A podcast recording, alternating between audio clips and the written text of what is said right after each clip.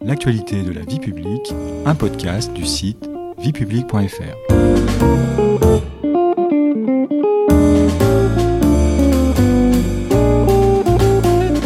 Bonjour à tous, bonjour Patrice. Bonjour Stéphanie.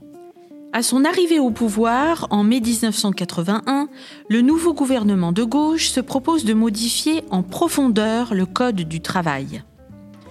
L'objectif est d'accorder de nouveaux droits aux travailleurs. Rue de Grenelle, le ministre en charge de cette réforme s'appelle Jean Auroux. L'ambition affichée par le jeune ministre est de promouvoir une nouvelle citoyenneté dans l'entreprise et de moderniser les relations sociales en France. Les quatre lois qui portent son nom seront toutes promulguées au cours de l'année 1982. Au sommaire de ce troisième épisode, que reste-t-il des lois Auroux? Je voudrais transformer le Code du travail en code de, démocratie économique. Et cette démocratie est fondée sur deux piliers. Le droit d'expression directe, qui est en quelque sorte la démocratie directe, et puis, pour la négociation, notamment, euh, la démocratie représentative avec les différentes institutions qui existent. Il y a 40 ans, les lois Auroux avaient pour ambition de faire des salariés des citoyens dans l'entreprise. Quel bilan peut-on en tirer aujourd'hui, Patrice? Établir, Stéphanie, une hiérarchie parmi les différents acquis sociaux issus des lois Rousses n'est pas évident. On retient avant tout le comité d'hygiène, de sécurité et des conditions de travail, le CHSCT. Mais en réalité, la mesure la plus révolutionnaire a été la négociation annuelle obligatoire, la NAO, à une époque où l'on négociait surtout au niveau de la branche. Je vous rappelle que la branche professionnelle, cadre du dialogue entre partenaires sociaux, regroupe les entreprises qui partagent une même convention collective, par exemple la chimie, l'automobile, etc. C'est elle qui garantit à ses membres un socle commun de droits et limite les distorsions de concurrence. Et qu'est-ce que Jean Auroux attendait de la négociation annuelle obligatoire? L'objectif de Jean Auroux, en instaurant la NAO, était de développer la négociation et le dialogue social à l'échelle de l'entreprise. Le problème, c'est que la NAO n'avait pas de caractère conclusif obligatoire. Les représentants du personnel et la direction se réunissaient, on discutait, mais on n'avait pas l'obligation d'arriver à un accord. La NAO est donc rapidement devenue un simple rituel, dont les résultats se sont finalement souvent avérés très décevants pour les instances représentatives du personnel. Les lois Auroux ont néanmoins eu un effet immédiat, puisque le nombre d'accords d'entreprise est passé de 700 par an à près de 10 fois plus en quelques années.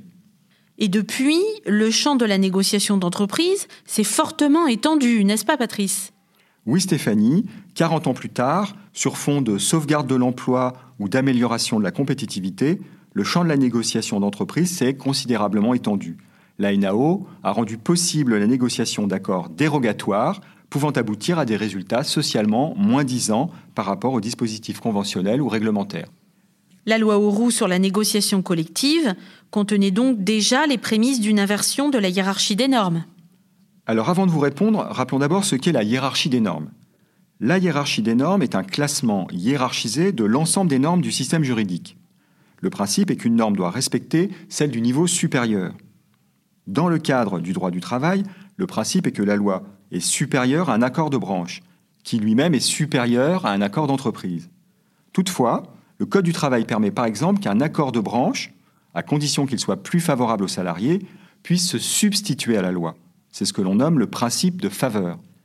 Mais la loi permet également à des accords d'entreprise de déroger aux accords de branche, dans un sens, cette fois, moins favorable aux salariés. Il s'agit donc bien, dans ce cas, d'une inversion de la hiérarchie des normes. Et donc, pour revenir à notre question, euh, ce serait la loi Auroux qui a favorisé cette évolution. Alors, la loi de 82 prévoyait effectivement la possibilité de signer des accords d'entreprise qui dérogeaient aux conventions collectives dans un sens moins favorable mais il s'agissait à l'époque de donner le droit aux syndicats majoritaires d'une entreprise en difficulté de tenter de la sauver en acceptant de renoncer à une majoration de salaire prévue par la Convention, par exemple. Alors, la loi travail du 8 août 2016, qui refonde le droit du travail et donne plus de poids à la négociation collective en entreprise, mais en réduisant le pouvoir des branches, a poussé beaucoup plus loin cette logique dérogatoire et, in fine, s'est éloigné des intentions initiales de la loi Roux. Rappelons que son objectif est d'améliorer la compétitivité des entreprises, de développer et de préserver l'emploi. C'est la raison pour laquelle les organisations syndicales considèrent que les réformes du Code du travail se sont peu à peu éloignées de la philosophie des lois Auroux, n'est-ce pas Patrice? Oui Stéphanie, les lois Auroux avaient pour objectif l'instauration d'un dialogue équitable entre les partenaires sociaux. Elles visaient à assurer un rééquilibrage entre les différentes parties présentes au sein des entreprises. Cela devait passer par un renforcement de la position des salariés grâce à de nouveaux droits les syndicats considèrent que la législation récente, de la loi travail de 2016 aux cinq ordonnances réformant le Code du travail de 2017, est allée à rebours du compromis défendu par les lois dans la mesure où elles ont au contraire enlevé des outils et des moyens aux représentants des salariés et renforcé les moyens de pression disponibles pour les directions d'entreprise.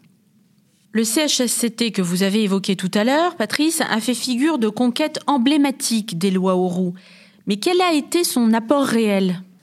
En réalité, le CHSCT a mis longtemps à s'imposer comme instance de premier plan, car contrairement au comité d'entreprise, il ne bénéficiait pas d'un budget propre. Il est donc resté dépendant de l'employeur pour financer les expertises et la formation de ses membres. Donc, de 82 au début des années 2000, le CHSCT est globalement une instance sous-utilisée sur laquelle les syndicats n'investissent pas vraiment.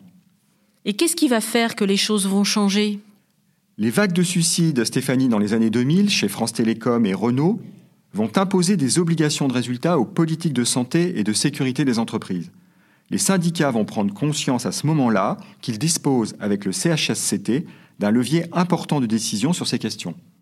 Et la prise en compte de plus en plus forte des risques psychosociaux dans les organisations va permettre au CHSCT de jouer un rôle de plus en plus déterminant. Mais depuis le 1er janvier 2020, les missions du CHSCT sont exercées par une simple commission santé-sécurité rattachée au comité social et économique, le CSE. Vous confirmez, Patrice? Oui, Stéphanie, c'est cela. Cette mesure qui aboutit à la suppression du CHSCT a fait l'objet de vives critiques de la part des syndicats et également de Jean Roux. Mais pour d'autres, au contraire, la nouvelle organisation serait plus efficace, puisque désormais des sujets identiques qui auparavant étaient traités en parallèle au sein du CE et du CHSCT, avec parfois des conclusions divergentes, ne le sont plus que devant le seul CSE, qui dispose d'une vision globale sur l'entreprise. Le droit d'expression directe des salariés est une mesure phare de la loi Auroux. Quel a été son destin? Alors toutes les nouvelles dispositions introduites par les lois Auroux n'ont pas bénéficié du même accueil. Le droit d'expression en fait partie. Il s'agissait d'instaurer dans toutes les entreprises un droit d'expression directe et collective des salariés sur le contenu et l'organisation de leur travail. Les syndicats n'y étaient pas favorables?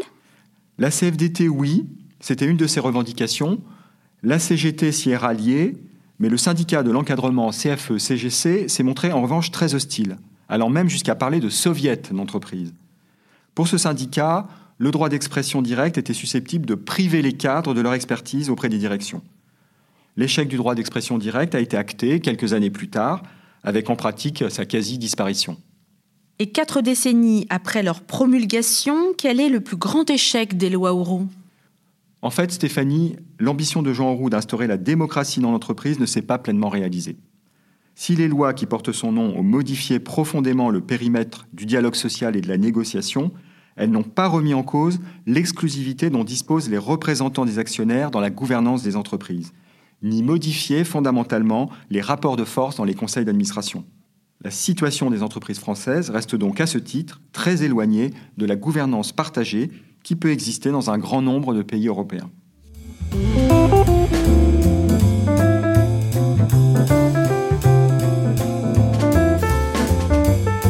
Merci beaucoup Patrice. C'est la fin de notre série. Nous retiendrons que les lois Auroux ont fait entrer les acteurs sociaux dans une culture de la négociation, ce qui était loin d'être évident à une époque où les relations sociales étaient plutôt basées sur le conflit et les rapports de force. Et aussi que l'ambition de développer la démocratie dans l'entreprise reste aujourd'hui encore un enjeu important. Vous pouvez réécouter gratuitement cet épisode et toute la série sur vos plateformes préférées et notre chaîne YouTube. N'hésitez pas à vous y abonner. Et pour en savoir plus, rendez-vous sur notre site internet viepublique.fr et nos réseaux sociaux. On se retrouve très bientôt. Au revoir Patrice. Au revoir à tous. Au revoir, à bientôt.